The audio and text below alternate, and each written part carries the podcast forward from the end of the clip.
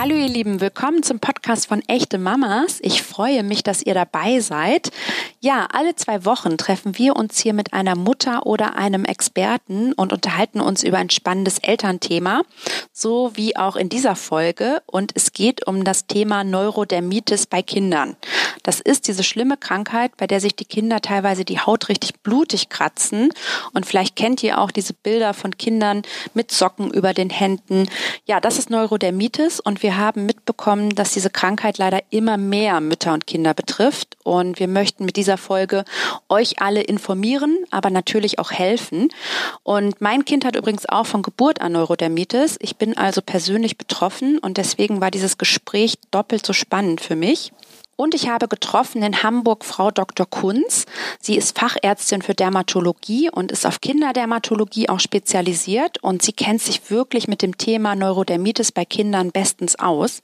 Ja, und jetzt kommen wir noch einmal kurz zum Sponsor dieser Folge. Das ist nämlich Pampers. Auch Pampers setzt sich für mehr Wissenstransfer an junge Familien ein, nämlich zum Beispiel in Form des Pampers Expertenservice. Das ist ein tolles Zusatzangebot von Pampers für alle, die den Expertenservice noch nicht kennen. Verschiedene Experten, wie zum Beispiel auch Frau Dr. Kunz als Dermatologin oder andere Experten wie eine Hebamme, ja, versorgen werdende Eltern und Eltern mit Informationen rund um die Themen Schwangerschaft, Geburt und die Pflege von Babys. Und weil ich von Frau Dr. Kunz im Interview ja gelernt habe, das kann ich ja jetzt schon mal verraten, dass Babyhaut sehr empfindlich ist und dass man dieser Haut auch nur das geben sollte, was ihr auch wirklich fehlt, möchte ich euch die Pampers Pure Linie ans Herz legen. Es gibt die Pampers Pure Protection Windeln und die Pampers Aqua Pure Feuchttücher und beide Produkte werden nur mit den wichtigsten dermatologisch getesteten Materialien hergestellt. Also die Windeln enthalten beispielsweise kein Parfüm oder keine Lotion und werden darüber hinaus aus Materialien aus nachwachsenden Rohstoffen erzeugt. Und die Pampers Pure Feuchttücher bestehen aus Biobaumwolle und die Lotion in diesen Feuchttüchern besteht aus 99 Prozent Wasser. Sie sind dazu auch noch alkohol- und parfümfrei. Also probiert gerne einmal die Produkte aus der Pampers Pure Linie aus. Absolut empfehlenswert. Und ich wünsche euch jetzt ganz viel Spaß bei unserem Podcast zum Thema Neurodermitis bei Kindern. Hallo, Frau Dr. Kunz. Erstmal vielen Dank, dass Sie dabei sind bei unserem Podcast. Sehr gerne. Und ähm, vielleicht stellen Sie sich selbst einmal vor. Ja, mein Name ist Barbara Kunz. Ich bin Hautärztin, Dermatologin und habe mich spezialisiert auf Kinderdermatologie. Ich arbeite in einer großen Hamburger Praxis. Sehr schönen Praxis. ja, vielen Dank, das muss man schon sagen. Ja. Sehr und, beeindruckend. Äh, ich biete hier eine Kindersprechstunde an, wo eben speziell Kinder angesehen werden können und ja, da haben wir natürlich auch viele Neurodermitis-Kinder. Ja, genau. Wegen diesem Thema treffen wir uns hier, Neurodermitis bei Kindern. Und ich habe das Gefühl, dass es immer mehr Kinder gibt, die an Neurodermitis leiden. Ist das so? Würden Sie das auch sagen? Ja, das ist tatsächlich so. Also über die letzten Jahrzehnte zumindest äh, gibt es Daten, dass die Neurodermitis zugenommen hat. Ähm, es ist nicht ganz klar, ob da nicht vielleicht auch die Tatsache mit hineinspielt, dass die Aufmerksamkeit dieser Erkrankung gegenüber gestiegen ist und man es einfach auch mal untersucht hat im Verlauf. Aber es ist tatsächlich so, dass eben die auf, ähm, in den aufeinanderfolgenden Jahren, wo man diese Untersuchung gemacht hat, äh, ein deutlicher Anstieg gesehen worden ist. Also es gibt tatsächlich mehr Neurodermitis als früher. Was ist eigentlich genau Neurodermitis? Ja, Neurodermitis ist ein sehr spannendes Krankheitsbild. Es ist sehr komplex und kann viele verschiedene Facetten haben von einer leichten Rötung der Wangen, so fängt es meistens an bei den kleinen Kindern, ähm, begleitet von einer sehr trockenen Haut bis zu relativ ausgedehnten Hautveränderungen, was aber eher selten ist. Also diese Hautveränderungen beruhen auf einer angeborenen Hauttrockenheit, Barrierestörung nennen wir das. Das bedeutet, dass unsere Haut, die normalerweise ja ständig neue Hautfette bildet, um die Haut zu schützen und insbesondere vor Austrocknung zu schützen, aber natürlich auch vor der Außen, vor Eindringlingen aus der Außenwelt. Diese Produktion von Hautfetten, die ist bei diesen Kindern vermindert. Das heißt, die produzieren davon nicht genügend und die produzieren auch nicht genügend Feuchthaltefaktoren. Das braucht unsere Haut nämlich auch, um eben das Wasser zu binden, werden natürliche Feuchthaltefaktoren von der Haut hergestellt und auch diese sind vermindert. wie gesagt, auf Basis von ähm, angebo einer angeborenen Veranlagung. Ist das genetisch quasi? Das ist genau, so nennt man das. Das ist genetisch. Also das ist, wird in den Familien weitergegeben durch die Vererbung. Und das ist also der eine Aspekt, diese Barrierestörung. Der andere Aspekt ist, dass auch das Immunsystem äh, anders ist. Das heißt also, dass dieses Immunsystem empfindlicher ist und leichter reagiert. Ne, also überempfindlich. Überempfindlich. Überempfindlich, genau. Also stärker reagiert als auf normalerweise harmlose Umweltsubstanzen. Was sind so Umwelteinflüsse, die Neurodermitis fördern? So, so die Luft oder die generell alles, womit wir jetzt ja, Cremes oder? Da gibt es ganz viele verschiedene Einflüsse. Also das ist nämlich auch, das ist auch ein Charakteristikum, dass wir einerseits diese Veranlagung haben. Es ist aber nicht so, dass diese Veranlagung unbedingt immer zum Vorschein kommt bei den Kindern. Also wenn Sie zum Beispiel eine Familie haben, in der es Neurodermitis gibt, dann heißt das nicht unbedingt, dass die Kinder diese Neurodermitis auch erben, sondern es wird eine gewisse Veranlagung weitergegeben mit einer Wahrscheinlichkeit, ist eben auch nicht immer 100 Prozent. Und diese Veranlagung wird dann durch Umweltfaktoren unter Umständen tatsächlich sichtbar. Ne? Und bei diesen Umweltfaktoren, da gibt es viele verschiedene Einflüsse. Das ist einmal eben, äh, wie, was, womit die Haut in Kontakt kommt. Da spielt also vor allen Dingen äh, mechanische Irritation spielt da eine Rolle, ob die Haut ähm, gereizt wird, eben auch durch Produkte, die auf die Haut aufgebracht werden. Und ähm, dann natürlich das Klima spielt eine große Rolle. Trockene Luft ähm, führt natürlich dazu, dass diese Haut sehr stark austrocknet, weil sie ja, wie gesagt, die, das Wasser nicht so gut binden kann. Ähm, oder auch wenn wir uns das Wasser anschauen, sehr kalkhaltiges Wasser verschlechtert auch die Haut, weil es die Haut reizt und eben ähm, irritiert. Ja, und dann gibt es eben noch verschiedene andere Dinge, die äh, eine Rolle spielen können. Aber da sind wir jetzt sozusagen schon mittendrin in den, ja. in den Triggerfaktoren. Das ist aber auch super spannend, weil also man hat wirklich das Gefühl, dass man ähm, ja immer mehr von der Krankheit liest. Ne? Es gibt ein, ein stärkeres Bewusstsein in der Öffentlichkeit und ähm, ja ähm, leider auch ähm, immer mehr Kinder, die darunter leiden. Ist es denn schwer für Sie, Neurodermitis zu diagnostizieren, also wirklich festzustellen, dass es wirklich eine Neurodermitis ist? Also wie unterscheidet sich Neurodermitis von einer normalen Hautirritation? Mhm. Ja, das ist eine sehr gute Frage. Das ist nämlich gar nicht so einfach, eine Neurodermitis wirklich sicher zu diagnostizieren, weil wir letztendlich keinen hundertprozentig sicheren, wir nennen das Biomarker, also ein, ein Kriterium haben, an dem wir das festmachen können, sondern die Diagnose der Neurodermitis ist immer ein Mosaik aus verschiedenen Kriterien. Da gibt es äh, einen richtigen Katalog mit Hauptkriterien und Nebenkriterien und all diese Dinge, das dazu gehören eben, wie sieht das aus, wo ist das, äh, wo, welche Stellen sind betroffen, gehört dazu eine Hauttrockenheit, haben die Kinder ähm, Unverträglichkeiten, gibt es allergische Reaktionen, gibt es in der Familie jemand, der etwas hat äh, aus diesem Formenkreis. Das kann entweder eine Neurodermitis sein oder aber auch ähm, ein Heuschnupfen oder ein Asthma bronchiale. Das gehört alles zur gleichen Veranlagungsfamilie. Das heißt also, da haben wir eine, ganzen, eine ganze Palette von, von Kriterien. Ein wichtiges Kriterium ist auch noch der Verlauf, weil die Neurodermitis hat einen ganz charakteristischen Verlauf. Die, das ist meistens eben schubweise. Die Haut wird immer besser und schlechter. Und meistens kann man nicht genau sagen, warum.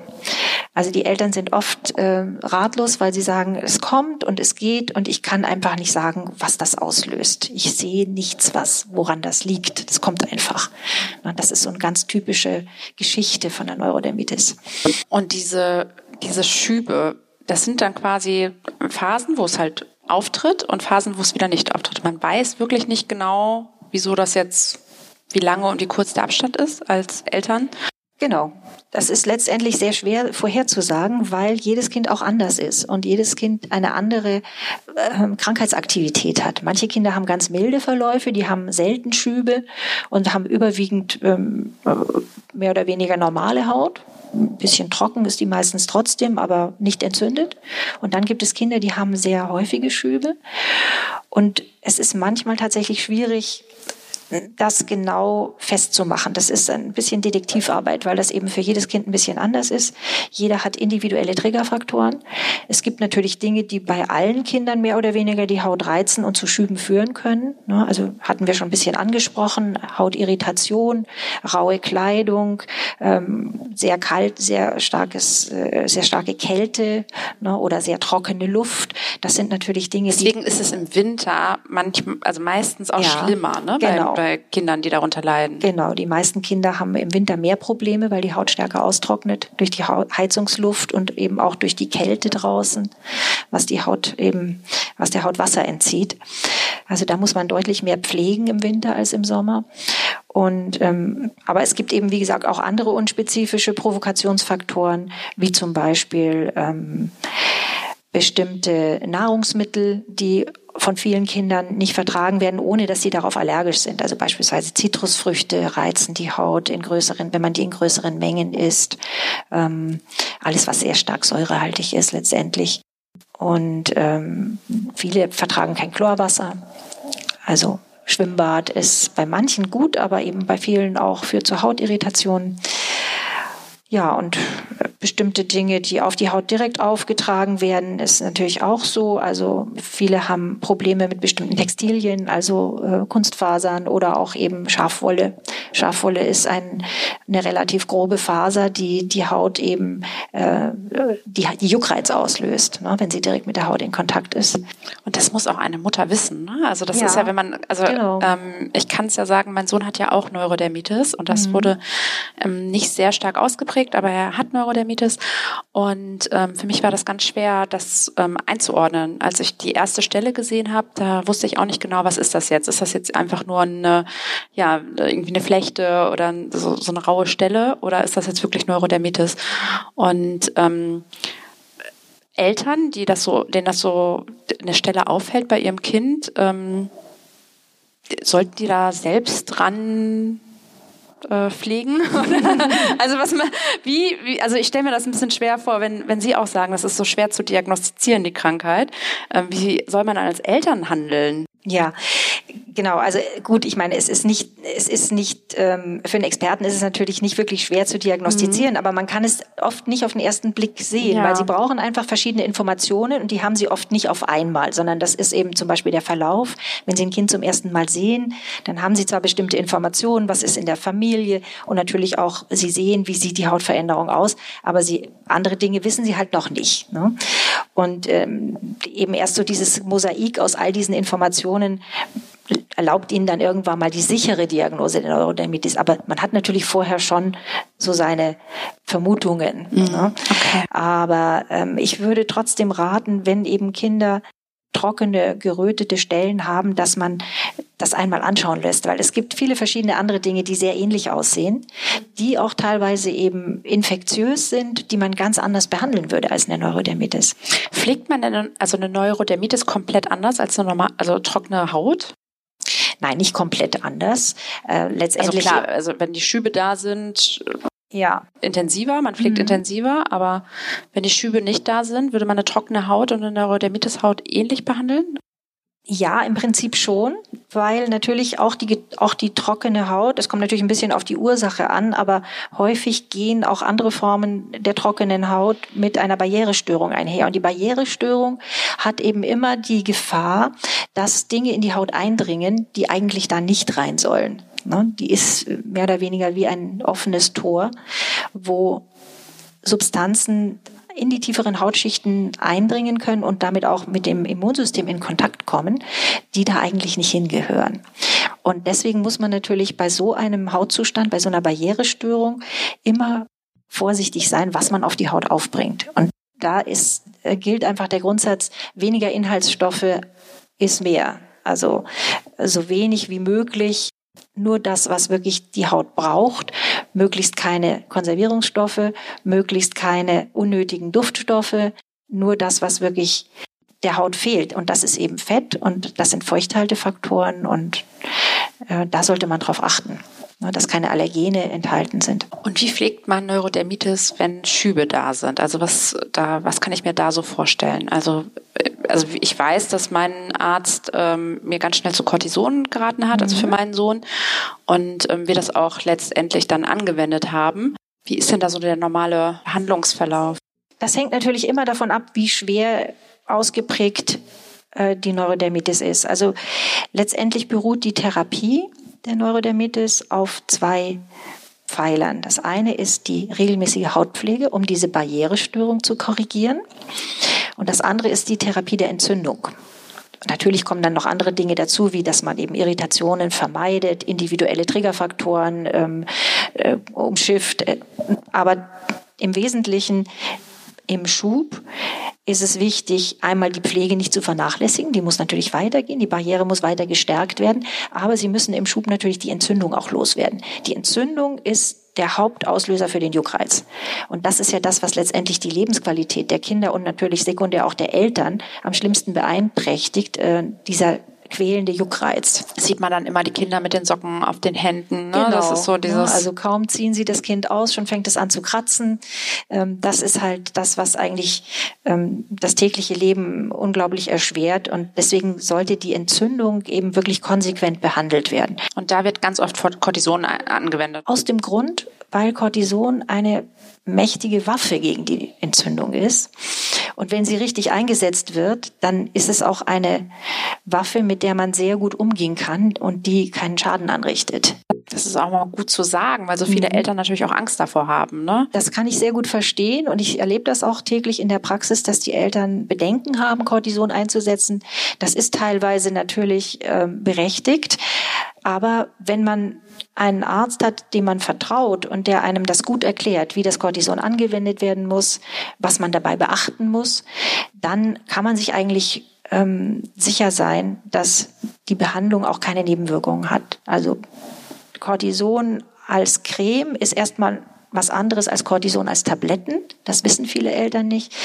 Denn ähm, die modernen Cortisonpräparate werden äh, nur teilweise überhaupt in den Körper aufgenommen. Also da muss man sich nicht die gleichen Sorgen machen, wie wenn ein Kind mit Cortisontabletten behandelt wird. Und die lokalen Nebenwirkungen, die viele Eltern befürchten, dass eben die Haut dünn wird. Das, das hört man ganz oft, ne? Die Haut wird dünn und so.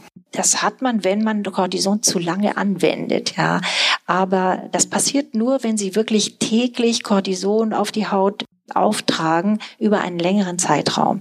Und das passiert normalerweise bei der Behandlung der Neurodermitis nicht, weil wenn Sie das richtige Präparat auswählen, die Eltern gut aufklären, dann brauchen sie nicht lange zu behandeln, sondern dann ist die Neurodermitis, also dann sind die Entzündungen relativ schnell weg und dann reduziert man die Anwendung des Cortisons. Man setzt das nicht abrupt ab, sondern man reduziert das langsam. Da kriegen die ähm, Eltern einen, einen Therapieplan, nachdem sie die Anwendungen reduzieren. Und über dieses Ausschleichschema nennen wir das, kann man eben ähm, erreichen, dass die Hautveränderungen nicht so schnell wiederkommen.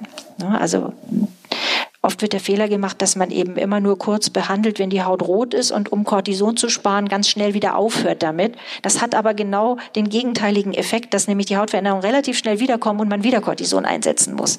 Also besser ist es wirklich ein ein Schema zu befolgen, wo man das langsam reduziert.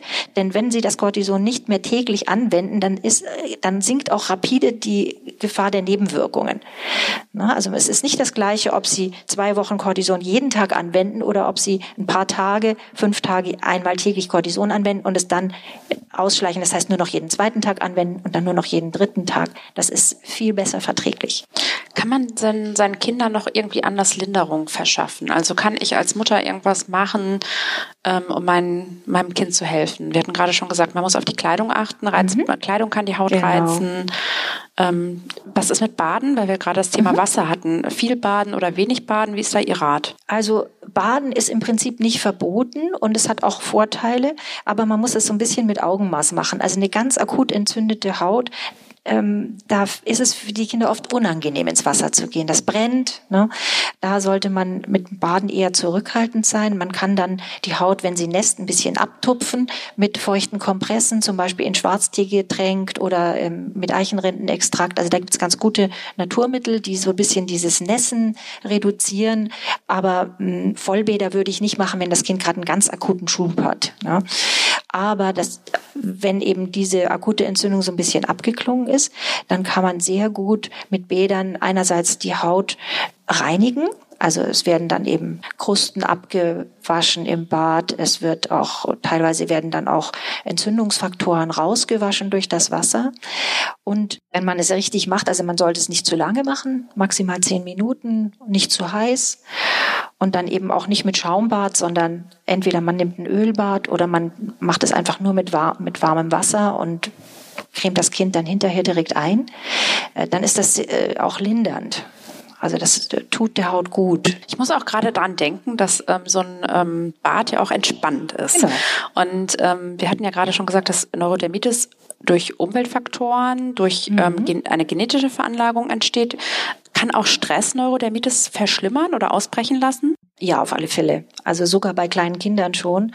Das weiß man eigentlich seit längerer Zeit schon, dass auch psychosomatische Einflüsse auch bei kleinen Kindern schon bei ganz klein auch. Ganz klein, ja, ja. ja. Auch schon bei Kindern unter einem Jahr hat man das beobachtet, dass eben, wenn die Mutter beispielsweise sehr angespannt ist oder Stress hat, dass sich das auf das Kind überträgt und ähm, dann auch die Haut schlechter wird. Ach, auch, auch sehr spannend. Ja, ja, ähm, absolut. Also, und, ähm, äh, da kann man eben auch dann ähm, über die Behandlung der Mutter, also wenn die auch Entspannungsübungen ja. macht etc. Also wenn insgesamt die, die Situation in der Familie harmonischer wird durch eine Stressreduktion, geht es oft auch den Kindern dann besser. Ja, da kann man bestimmt auch mit was bewirken. Und ja. ähm, kann Neurodermitis bei Kindern einfach aufhören? Ich habe oft gehört, mein Sohn ist ja mhm. drei Jahre alt, okay, wenn er in die Schule geht, da ist das vielleicht weg. Also so, mhm. das ist so dieser Satz, okay, wenn der, mach dir nicht so viel Sorgen, wenn der zur Schule geht, dann kann es sein, mhm. dass die Neurodermitis nicht mehr da ist. Stimmt das? Ja, das stimmt. Also wie ich schon sagte, bei den meisten Kindern ist die Neurodermitis relativ milde ausgeprägt. Also die schweren Formen sind eher die Ausnahme.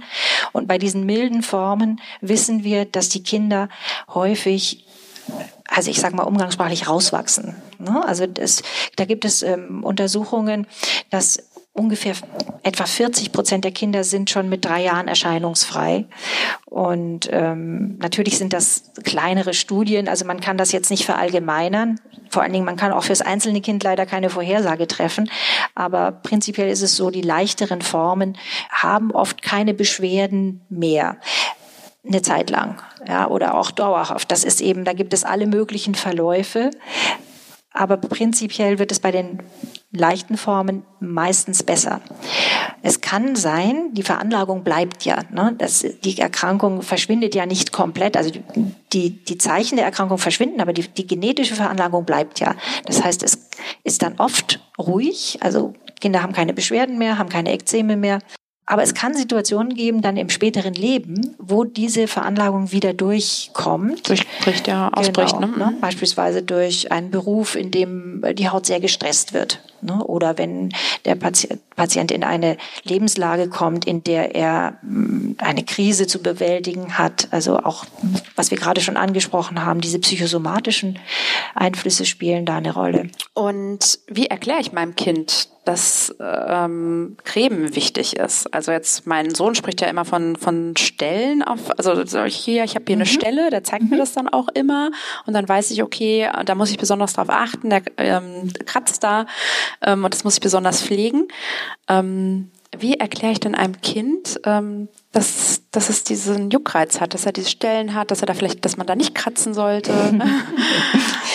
ja, also ne, da gibt es eigentlich ganz schöne Hilfen, die man auch verwenden kann. Kleine Bilderbücher, wo die Neurodermitis erklärt wird, ähm, wo dann eben gezeigt wird ähm, mit kleinen Bildern, dass die Haut sozusagen kleine Löcher hat, durch die das Wasser verschwindet oder durch diese, durch die dann auch eben von außen ähm, Bakterien eindringen können. Das ist, ähm, da kann man sich also durchaus ein bisschen Hilfe holen und mit den Kindern diese Bilderbücher anschauen und ihnen erklären, dass eben man versucht, diese Haut zu reparieren mit der Creme, dass sie wieder dicht ist, dass das Wasser nicht weggeht und ähm, durch diese Austrocknung eben ähm, oder durch die Behebung der Austrocknung, dass dann eben der Juckreiz auch weggeht. Was würden Sie sagen? Ähm, kommen noch mehr Fälle mit Neurodermitis auf uns zu? Also ähm, oder gibt es gerade so, dass Sie sagen, okay, jetzt haben wir so einen guten Behandlungsweg gefunden, dass wir das auch gut eindämmen können? Oder mhm. also wird es zukünftig ähm, noch mehr Kinder mit Neurodermitis und Hauptproblemen geben? Also ist Ihr Beruf gesichert, Frau Dr. Kunzen? Ich habe die Hoffnung, dass die Neurodermitis also äh, dass man die mehr und also besser und besser behandeln kann. Ja. Ne? Also es gibt ein paar neue Ansätze, die eigentlich hoffen lassen, dass wir in Zukunft äh, an der Genetik können wir ja nicht viel ändern. Genau. Ne? Ja. Aber was wir eben an Umwelteinflüssen auch leider nur auch bedingt. Auch nicht, ne? auch nur bedingt, genau. Aber was wir tun können, ist, wir können immer weiter versuchen, diese Erkrankung zu verstehen. Und da ist in letzter Zeit auch einiges passiert. Und was wir begriffen haben, ist, dass eben diese Hautbarriere ein ganz entscheidender Punkt ist in der, in der Erkrankung und dass wir ähm, daran wahrscheinlich schon relativ frühzeitig daran arbeiten sollten, diese Hautbarriere wiederherzustellen. Also da gibt es ein paar spannende neue Erkenntnisse, dass eben eine, eine schon sehr früh einsetzende Pflege der Haut mit eben entsprechend hautverträglichen Präparaten, die für Säuglinge geeignet sind, verhindern kann, dass ähm, frühzeitig eine Neurodermitis auftritt. Wir wissen noch nicht, ob das eine ob das nur rausgeschoben wird, sozusagen die Manifestation der, der Neurodermitis, oder ob das eine, eine dauerhafte ähm, Verbesserung der, der oder Reduzierung des Risikos ist. Aber man hat gesehen, dass Kinder, die sozusagen von Geburt an eingecremt wurden, im Vergleich zu einer Kontrollgruppe, die es nicht gemacht hat, im sechsten Lebensmonat deutlich weniger Ekzeme haben als eben die, die eben nicht eingecremt haben. Aber da müssen wir doch vielleicht doch nochmal über die Pflege sprechen, weil das finde ja. ich jetzt spannend, weil es gibt ja so ein bisschen auch einen Trend, ähm, weniger Pflegeprodukte zu benutzen. Oder ähm, mhm. ich ähm, wasche den ähm, oder ich wickel mein Kind nur mit Wasser und ja. ähm, ähm, so wenig Präparat. Das ist auch, das ist auch absolut sinnvoll. Ne? Also wie wir schon sagten, die Haut bei der Neurodermitis ist empfindlich und sie sollte mit möglichst wenig Unnötigem in Kontakt kommen. Aber nötig ist eben gerade zur Barrierewiederherstellung ist eben die Pflege. Also ich brauche ein möglichst hautähnliches Fett und ich brauche diese Feuchthaltefaktoren, um die Haut vor dem Austrocknen zu schützen. Was ich nicht brauche, ist unnötige Duftstoffe oder Parfüms irgendwelche oder, äh, Parfums oder irgendwelche ähm, ja, Pflegeprodukte, die, die letztendlich ähm, eigentlich mehr für die Mutter sozusagen ein Spaß sind als fürs Kind. Ja, also ich brauche ähm, gut verträgliche Produkte, die keine Allergene enthalten und mit denen ich der Haut helfe, das, was sie selber nicht schafft, nämlich diese, diese, diese Fett, diesen Fettfilm aufrechtzuerhalten, ihr das zu ermöglichen. Und ähm, wenn ich ein Kind habe, das an der Haut, also das Neurodermitis hat an der Haut, äh, muss ich beim ähm, bei anderen Produkten ähm, auch vorsichtig sein. Also jetzt, ich denke jetzt ganz Haare waschen oder Windelbereichpflege. Ähm, das ist dann so, also Hautbarriere, Probleme mit der Hautbarriere, ist das ein Komplettpaket? Kann ich mir das so vorstellen, dass ich auf alles achten muss dann? Im Prinzip ja, weil natürlich ähm, äh, letztendlich ist ja die ganze Haut betroffen. Nicht nur jetzt äh, die Stellen, wo man sieht, dass die, eine Entzündung stattgefunden hat, sondern diese Barrierestörung betrifft die ganze Haut.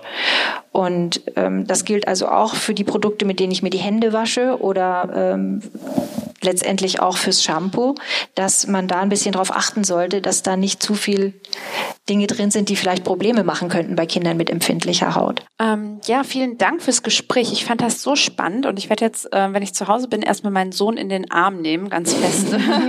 ähm, das hilft doch bestimmt auch kuscheln, oder?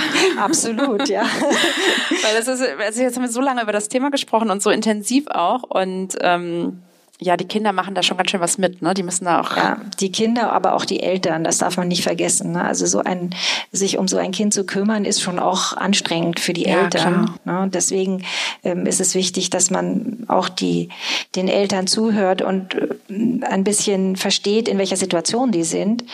Ein Kind, was sich die ganze Nacht kratzt, das ähm, da schlafen auch die Eltern nicht. Ja, Neurodermitis ist dann wirklich auch ein Familienthema. Das ist ein ne? Familienthema, genau. Ne? Und deswegen ist es wichtig, dass man eben alle diese Aspekte nicht nur jetzt, ähm, was mache ich akut in der Entzündungsphase, sondern eben auch, wie gestalte ich meinen, meinen Lebensraum, wie helfe ich dem Kind, dass die Haut sich möglichst wohl fühlt. Ne?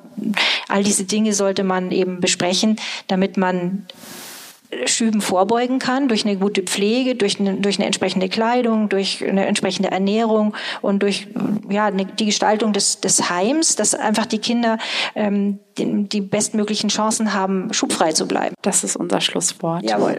Vielen Dank, Frau Dr. Kunz. Es hat mir sehr viel Spaß gemacht Sehr und wir haben gerne. richtig viel gelernt. So, das war unser Podcast zum Thema Neurodermitis bei Kindern.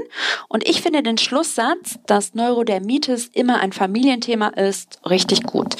Denn man kann so eine Erkrankung immer nur gemeinsam bewältigen. Und ich möchte mich auch nochmal bei Frau Dr. Kunz für die tollen Informationen bedanken und für das sehr spannende Interview.